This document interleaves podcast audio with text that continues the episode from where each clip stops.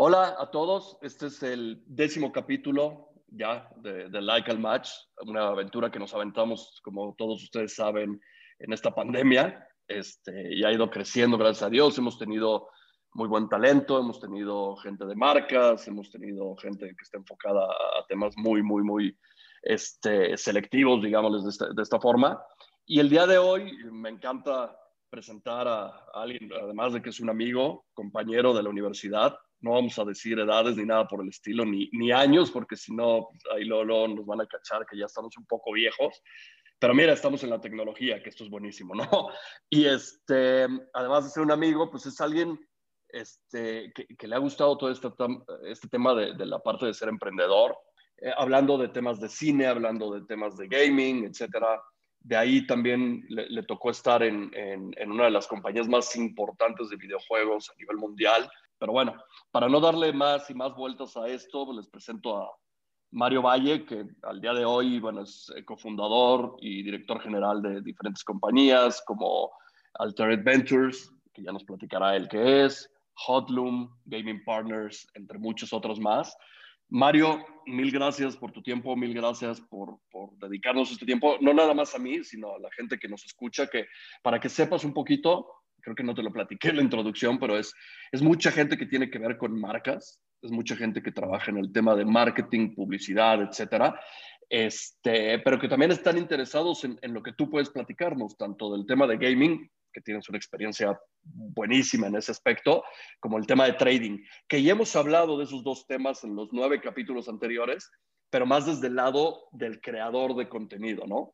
De la gente que está creando contenido o que está jugando videojuegos, que además, como ha explotado, ya nos platicarás tú también, con todo este tema de la pandemia, ¿no? O sea, yo... Pre-pandemia, la verdad es que pues sí, están los videojuegos de toda la vida, ¿no? Que, que todos hemos jugado los, los, los, juegos de Nintendo o los FIFAs o los Madden, etcétera, etcétera. Pero también cómo ha cambiado con todo esto de los Fortnites ahora, los Roblox, etcétera, etcétera. Y muchísimo por el tiempo que pasamos todos frente a una computadora, como el día de hoy, ¿no? Que, que yo lo que les digo y lo sigo prometiendo es que pasando esta pandemia, a mí me va a encantar hacer esto y voy a invitar a, a todos los que ya habíamos hecho antes, así es que Mario, te, te, pongo la invitación ahora para que lo hagamos en un lugar para tomarnos un vino, una cerveza Buenísimo. y podernos saludar y darnos un abrazo, este, porque creo que es bien importante eso, pero bueno, hoy aprovechando la tecnología y aprovechando esta, esta pandemia, que es de lo poco bueno que nos ha dejado, que, que estoy yo sentado aquí en Ciudad de México, y estás sentado tú en, en, en San Francisco y, y, podemos hacer esto, ¿no? Mil gracias, Mario, y y te dejo que te presentes un poquito también y nos platiques quién, quién es Mario Valle, ¿no? Claro que sí, mi querido Pere, como te decíamos en la universidad, mi querido Pere, mil gracias por invitarme, Adrián. La verdad es que muy contento de verte, de platicar contigo, tanto offline como ahora con toda la audiencia. Un saludo a todos y todas. Efectivamente, trabajando en videojuegos desde hace 22 años. Tengo 22 años trabajando directa o indirectamente con la industria de videojuegos. Tú bien lo dijiste, tuvimos revistas, medios tanto electrónicos como, como impresos de, de, videojuegos, de tecnología, de internet, de cine, de música.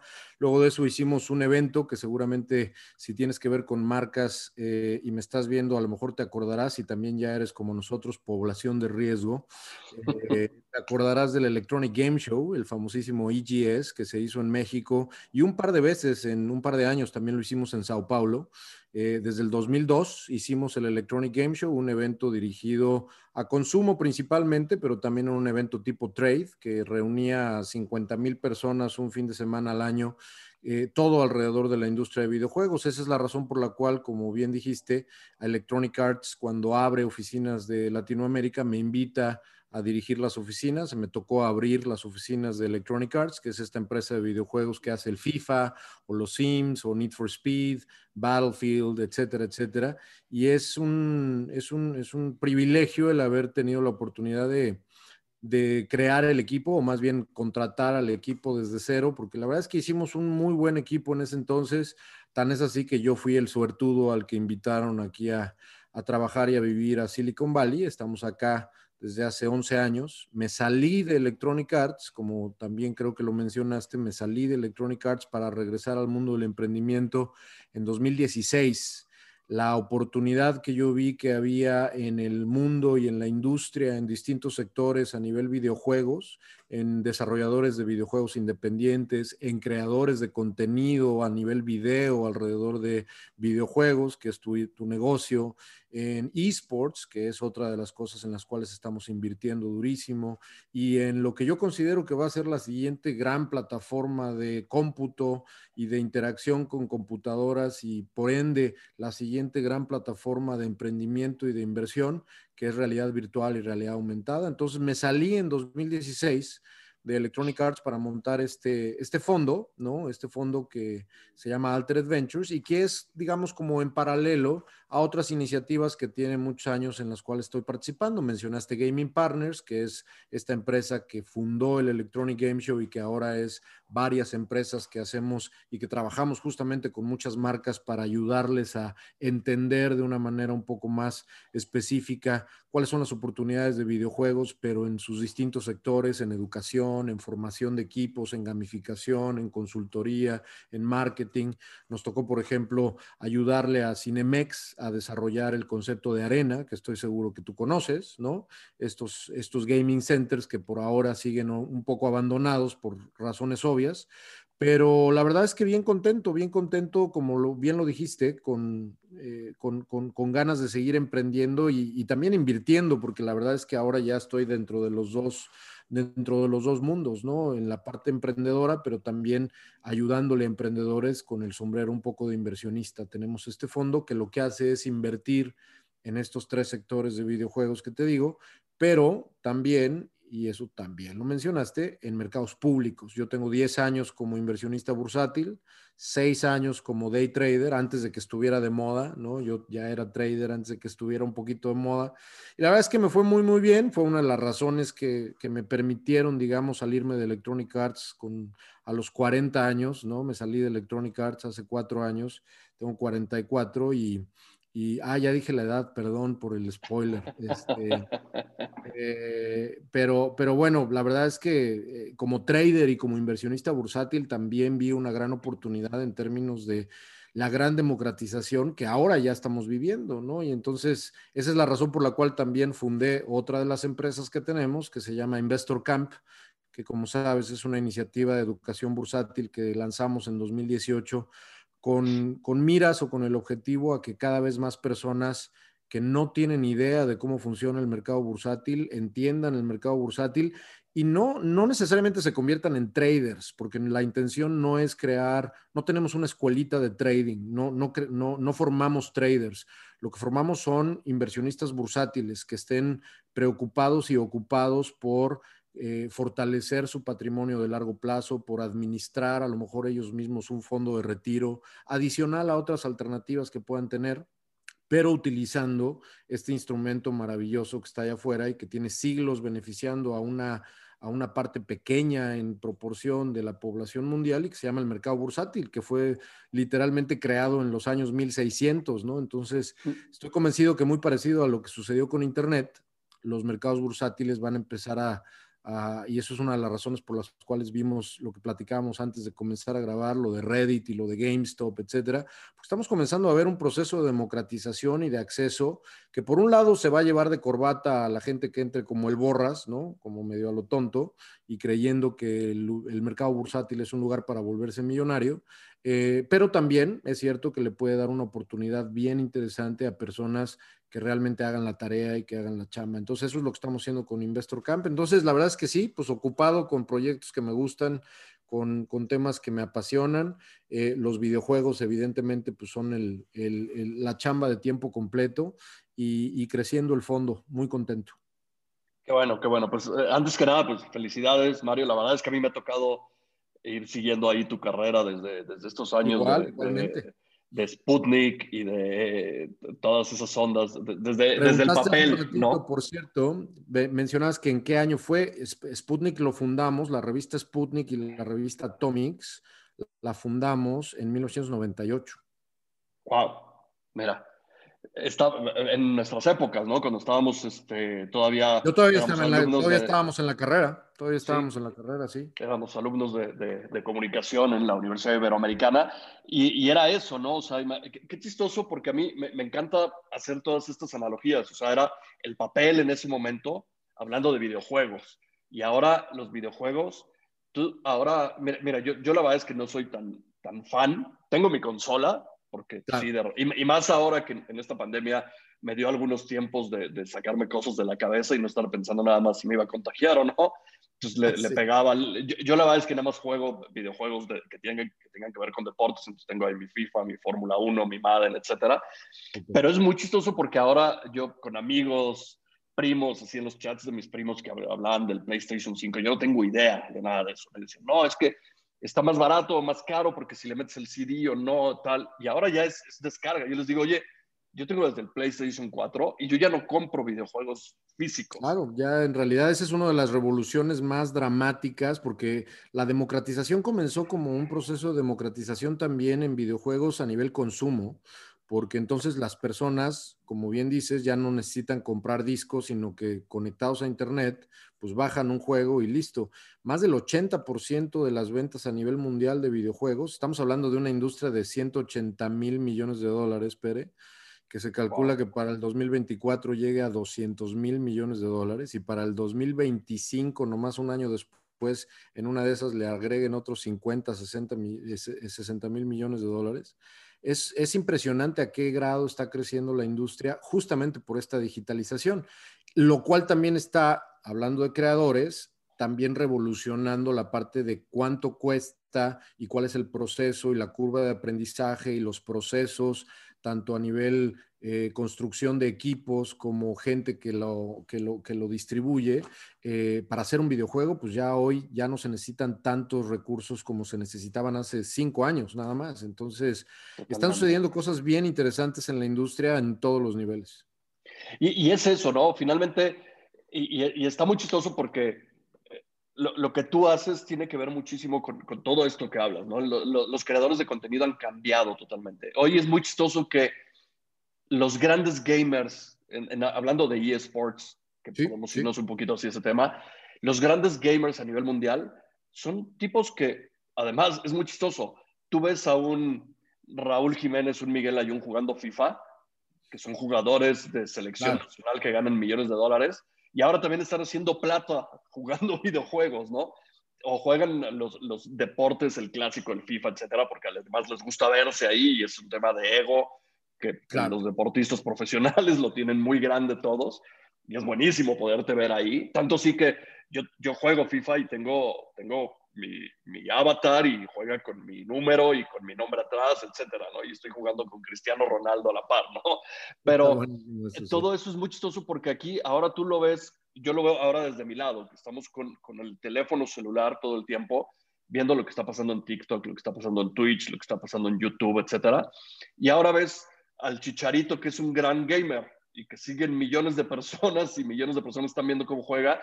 Nos pasa también con los músicos, que también tiene que ver mucho con nuestro negocio, en donde tienes, este, se, juntan siete, ocho músicos en toda Latinoamérica y se ponen a jugar este, creo que se llama Game of Wars o algo por el estilo, este, que se la pasan jugando con este, juegos de guerra, etc.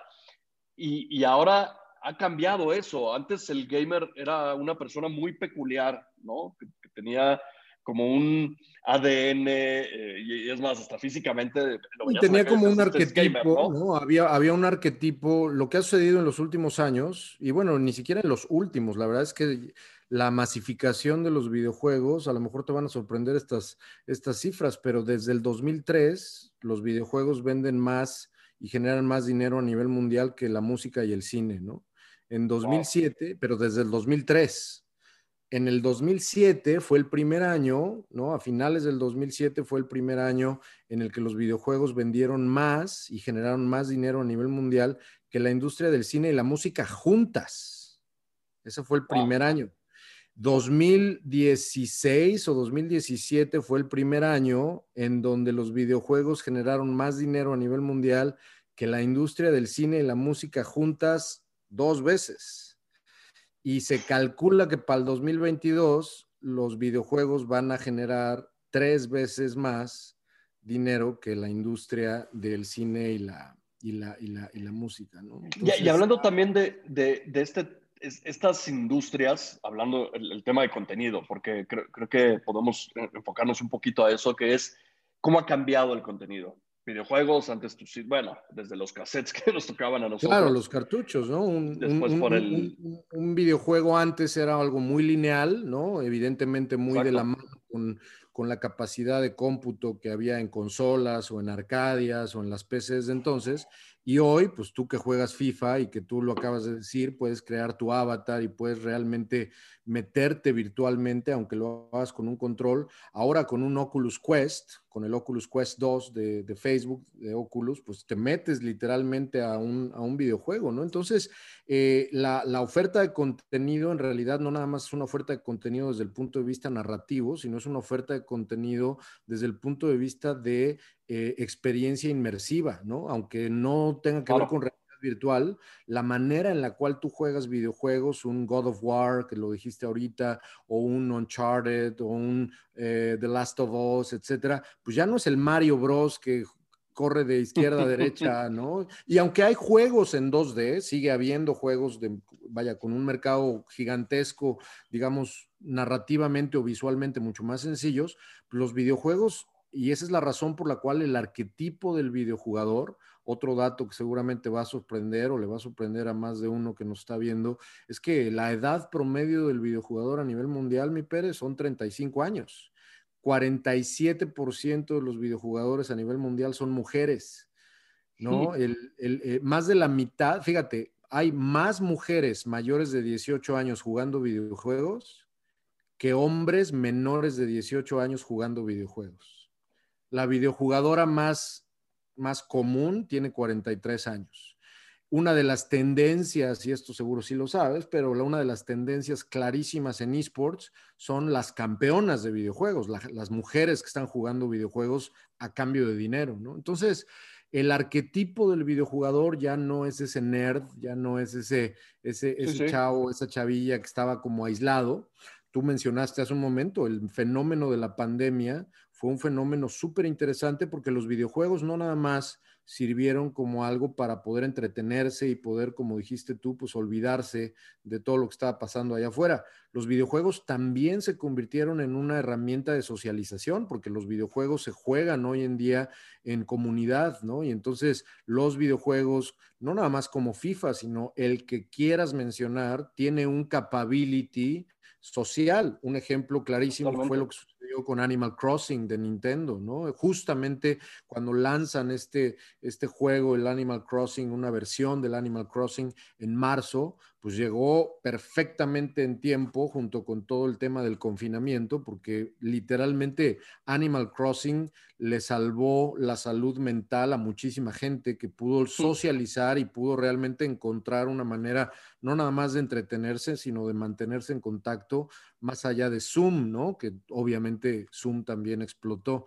Entonces, los videojuegos, no nada más desde la perspectiva de cultura y de identidad y evidentemente de acceso, sino los videojuegos como un medio serio que a nivel marcas, a nivel marketing, a nivel estrategia, tienen que empezar a comprender mucho más de, pues yo casi no juego, yo como que no lo entiendo. No, no, hay, hay fenómenos dentro de la industria de videojuegos a los cuales hay que ponerles atención. Los esports están llegándole a más audiencia que la NFL le está llegando a más audiencia que a la NBA, le está llegando a más audiencia a nivel mundial que el hockey y que el béisbol. Todavía el fútbol soccer está muy por arriba, ¿no? Porque llega a miles de millones de personas todos los fines de semana.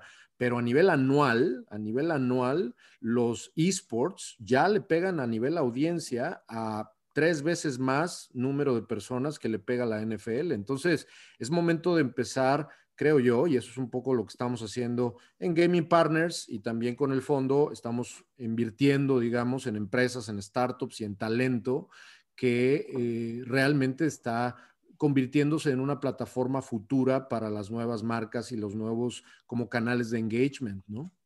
Totalmente. Y, es eso, ¿no? Porque al final, otra vez, todo esto ha cambiado en entonces, estamos hablando de gaming específicamente ahorita, pero cambió la música también. O sea, yo, siempre he dicho desde mi lado de la trinchera, si hay un precursor del cambio de la música que incluso además vino a sanar a la música, porque la música, como bien sabes, por el tema de piratería, este, los LimeWires, los Napster, etcétera, estaban muy, muy mal en ese aspecto, ¿no? O sea, estaban perdiendo millones y millones de dólares cada mes. ¿Y qué estaba pasando en ese momento? En ese momento llegó un personaje llamado Steve Jobs, que fue para mí el que cambió la música, no, no desde el lado del contenido, sino desde el lado de cómo se distribuía. Y la distribución. Antes, exacto. Tú antes ah, nos tocó a nosotros, íbamos a un mix-up o a la tienda que quieras llamarle, ¿no? Mix-up, porque estábamos aquí en México, ¿no? Pero ibas y comprabas tu CD y era un CD que tenía 12, 14 canciones donde posiblemente 8 eran basura, pero bueno, así nos tocó comprar a nosotros y te costaba eh, 200 pesos, alrededor de 10 dólares un CD, te lo llevabas a tu casa con su librito, etcétera, ¿no? Obviamente viene todo este tema de la piratería, en donde ya este, esto mismo lo podías comprar a la salida del metro y te costaba 10 pesos, un dólar, dos dólares, algo por el estilo, y tenías 300 canciones, ¿no? Entonces, esto le pega muy fuerte, pero llega un señor como Steve Jobs, que en ese momento, yo, yo me acuerdo, yo estaba, en ese tiempo yo trabajaba para Universal Music, y a mí me contrataron específicamente para ver de qué manera, no, yo, pero bueno, mi área, el área que yo manejaba, que era, se abría por primera vez a nivel mundial, estábamos viendo de qué manera podíamos conseguir dinero o monetizar el contenido fuera de la venta de algo físico, que, es, que era un CD, etc. Y me tocó los, ring, los ringtones, me tocaron los, este, las precargas en el teléfono. O sea, comprabas tú tu teléfono Motorola y traía el disco de YouTube, ¿no? Mucho antes de toda esta bronca. Recuerdo que en ese entonces nos vimos, ¿te acuerdas que nos vimos? Este, porque en España el estudio, el estudio en Redwood Shores, que está aquí enfrente, que hacía The Sims, coordinado con España, que era un mercado muy importante para los Sims, eh, pusieron una idea sobre la mesa que pelotearon con la gente de, Universal en España y dado el éxito que este grupo también tenía en Latinoamérica, pues a mí, tocó, a mí que me tocó liderar al equipo en, en, Electronic Arts en Latinoamérica, también me tocó empujar eso y me acuerdo perfecto porque fue con, con Universal Music con quien lo hicimos, La Oreja de Van Gogh eh, metió eh, su canción o una de sus canciones en el idioma de los Sims dentro del videojuego de los Sims. Y estoy hablando del 2007, 2006 o 2007, ¿no? Que era cuando, corrígeme si me equivoco, pero era cuando tú también estabas ahí en Universal, ¿no? Sí, sí, yo estuve, yo, yo entré, ahora sí que mi, mi, mi, experiencia en el lado de la música, ya del, del lado profesional, obviamente, empezó en 2007 específicamente, que cuando empecé a trabajar ahí. Fue un trancazo, ¿no? La, la, cantidad de gente que estaba, o sea, tuvo un montón de notas periodísticas. Evidentemente, la oreja de Van Gogh en México era bastante famosa, pero fue un trancazo a nivel mundial. Sí, incluso, mira, yo me acuerdo, o sea, en ese tiempo para que tú vendieras más de 100 mil copias de un disco, tenías que ser Alejandro Fernández o tenías que ser Luis Miguel, etcétera. Nosotros, a mí me tocó, la primera venta que me tocó de una precarga de un teléfono fue con Sony Ericsson no sé si sigan existiendo y si no están regresándolo por el estilo, con un disco de Juanes.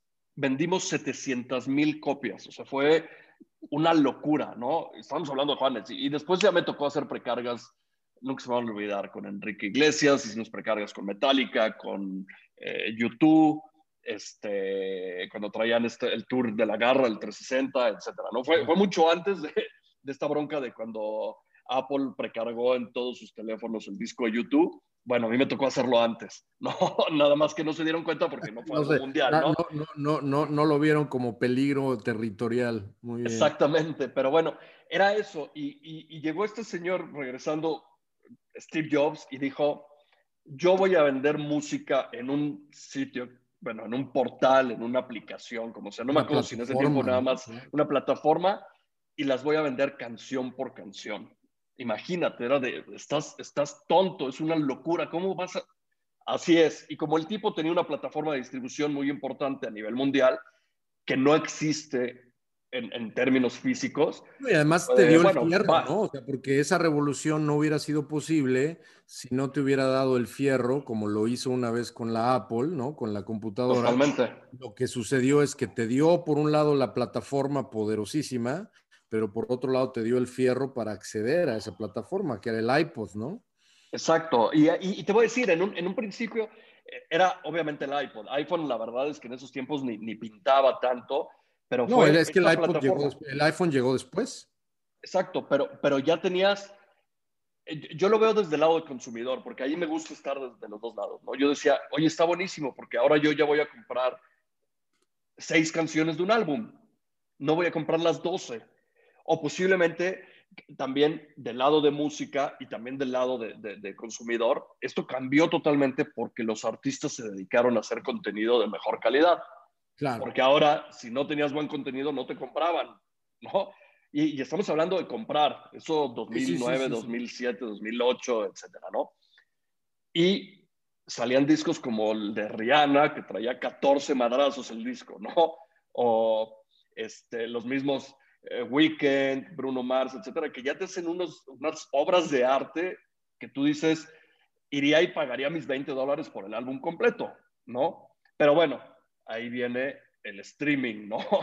Y yo me acuerdo perfectamente que cuando a mí me contratan en, en Spotify y me preguntaban, oye, México iba a ser el primer país fuera de Europa, Estados Unidos y Australia en lanzar este, el servicio de streaming de Spotify. Ya habían otras plataformas, pero no eran tan fuertes en ese momento. Estaba Deezer, estaba RDO, que ya desapareció, y creo que por ahí es, esas dos, ¿no?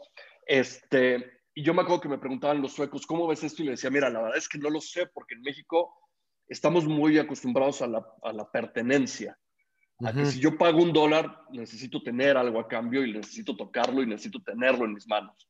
Entonces le dije, pero bueno, al final México es una potencia mundial en términos de contenido musical y en términos de venta de música en todo el mundo. En ese momento creo que México era el séptimo más grande a nivel mundial lanza Spotify México y rompe todos los récords de todos los, o sea, ningún país antes, creo que ahí México fue como el país 13, no me acuerdo si fue 13 o 18, uno de esos dos números, pero fue impresionante, rompió los récords de todos, incluso de los americanos, etcétera.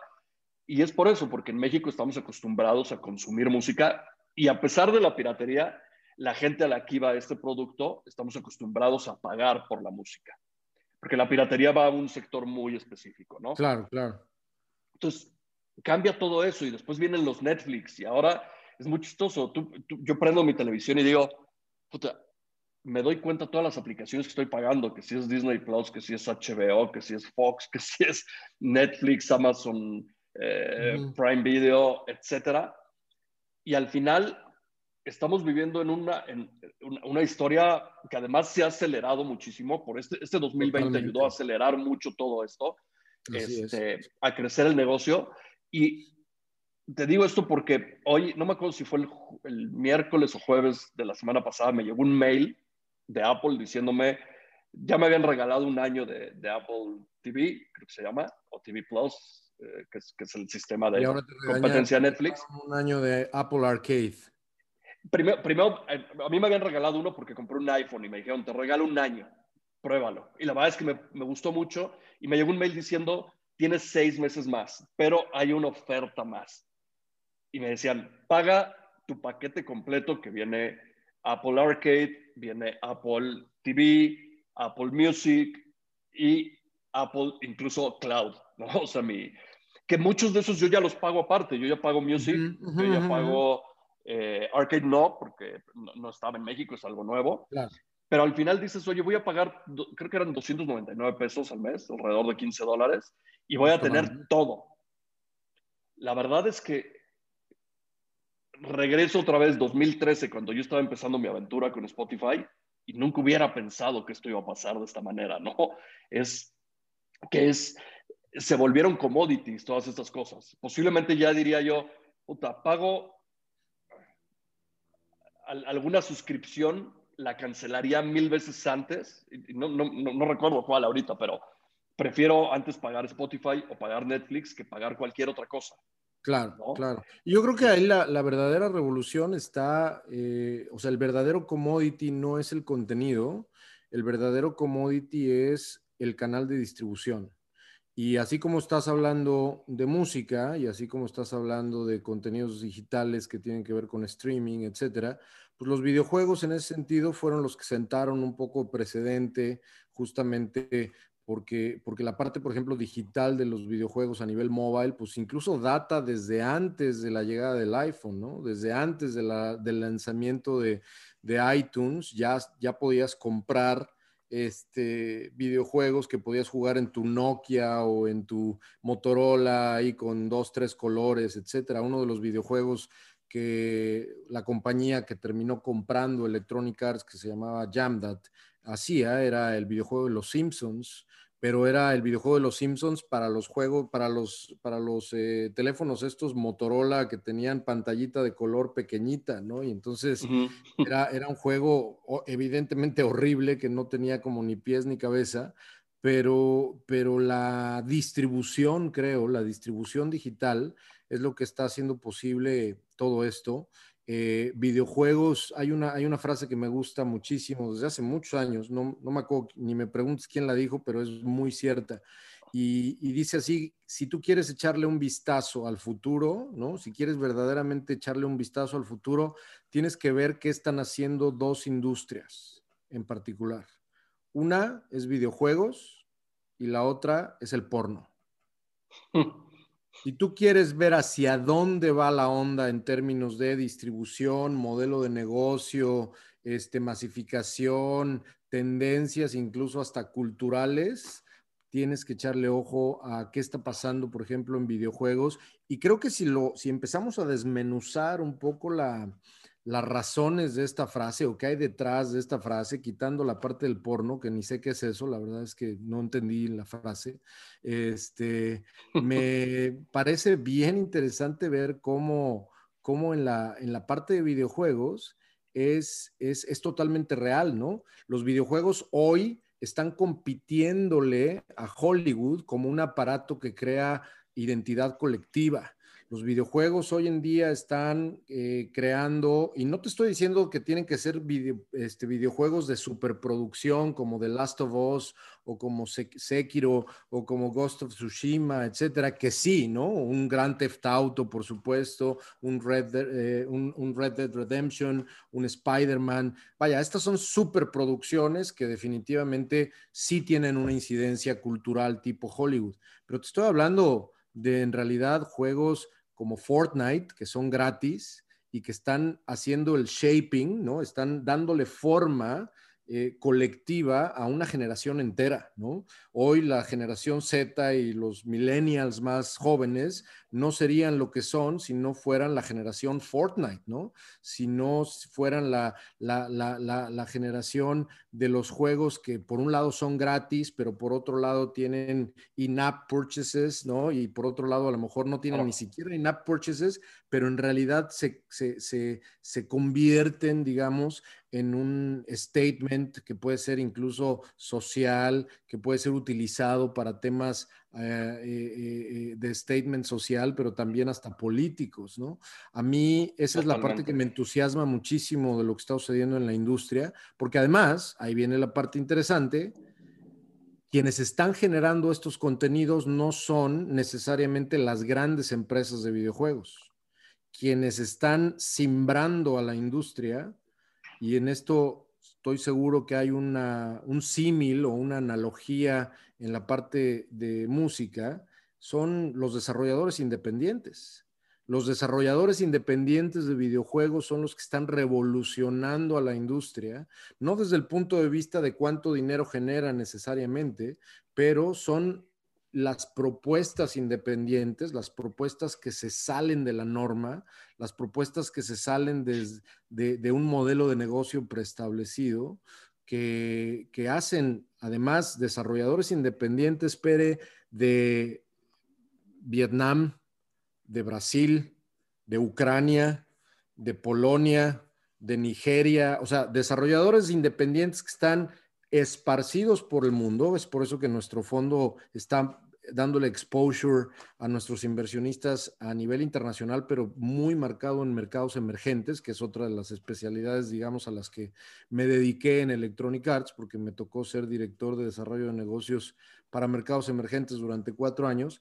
Y, todo lo que leemos en las noticias financieras de que los mercados, los mercados emergentes, olvídate de China, olvídate de Rusia, Hablemos de mercados emergentes como el sudeste asiático, Latinoamérica, evidentemente México como México y Brasil, este, digamos como las puntas de lanza de América Latina, pero hablemos de Indonesia, de Vietnam, de Filipinas, de Tailandia, de Malasia, de Ucrania, de Croacia, de Turquía, etcétera, etcétera, etcétera. Todos estos lugares tienen una cantidad de talento creador de videojuegos independiente que está a punto de revolucionar a la industria otra vez, porque está normalmente con, los videojuegos estamos viviendo revolución tras revolución tras revolución. Y es la parte que a mí más me apasiona, la oportunidad para el talento que hay a nivel mundial en la industria, a todos los niveles, creadores de videojuegos, creadores de contenido alrededor de videojuegos, esports players, teams alrededor, es lo que estamos haciendo más ahorita en el fondo, es invirtiendo en, equipos y en talentos individuales y no tienes idea a qué grado realmente los territorios emergentes están dando, dando mucho fruto interesante. No, está buenísimo. Y, igual ya para cerrar también el tema, este, antes que nada, mil gracias Mario por, por, estos minutos de, de sabiduría este, eh, ganada en todo ese tiempo. Nada más. Sí, pero mira, la, verdad es que a mí, a mí me encantaría dejar un punto aquí, porque además de, la gente que nos escucha de las marcas, de las agencias, directores de marketing, etcétera, también hay muchos creadores de contenido, porque digo, nosotros tenemos 180 talentos en nuestra agencia, muchos de ellos nos siguen, amigos de ellos o, talentos que quieren empezar a, a crecer y están buscando agencia, etcétera. Pero es bien importante, ¿no? Porque el tema de gaming muchos lo están haciendo, ¿no? Muchos lo están haciendo. Nosotros en específico no tenemos un área de gamers, así de que sean gamers 100%, pero tenemos un montón que son o músicos o deportistas o influencers de otro tipo que están haciendo gaming este, de una manera un poquito más amateur. Pero yo lo que les dejo aquí a ellos y a toda la gente que nos escucha, perdón, es, hay una oportunidad gigante aquí porque es, es en la industria del contenido y en la industria del entretenimiento, como bien lo dices tú, el gaming está creciendo exponencialmente año con año. Es la, industria, es, es, la industria de entretenimiento más poderosa del planeta, punto. Y más, y más sexy, además, en ese aspecto, ¿no? Este, es muy sexy ahora que antes tal vez no lo era, por eso el tema de, del arquetipo que había del gamer, etcétera, pero ahora ya no, antes, es Pero te voy a decir, antes, ese antes al que te refieres es, es, es hace 25 años, carnal. Exacto. Sí, sí, sí. Y, eh, pero, pero tal vez siempre se quedan esos, esos arquetipos en la cabeza de todos nosotros. ahora ya cambió, ya evolucionó, evolucionó, puede ser muy sexy, es la evolución del entretenimiento, es donde se está haciendo plata también, porque tú puedes subir y te pones a jugar y te estás grabando en Twitch y estás generando dinero en ese momento o en YouTube o donde sea, la verdad es que hay una oportunidad bien grande. Yo lo que siempre les digo es, digo, qué bueno que, pudimos hablar contigo y nos puedes este, compartir un poco de, de, cómo va esta industria y cómo pueden crecer, etcétera.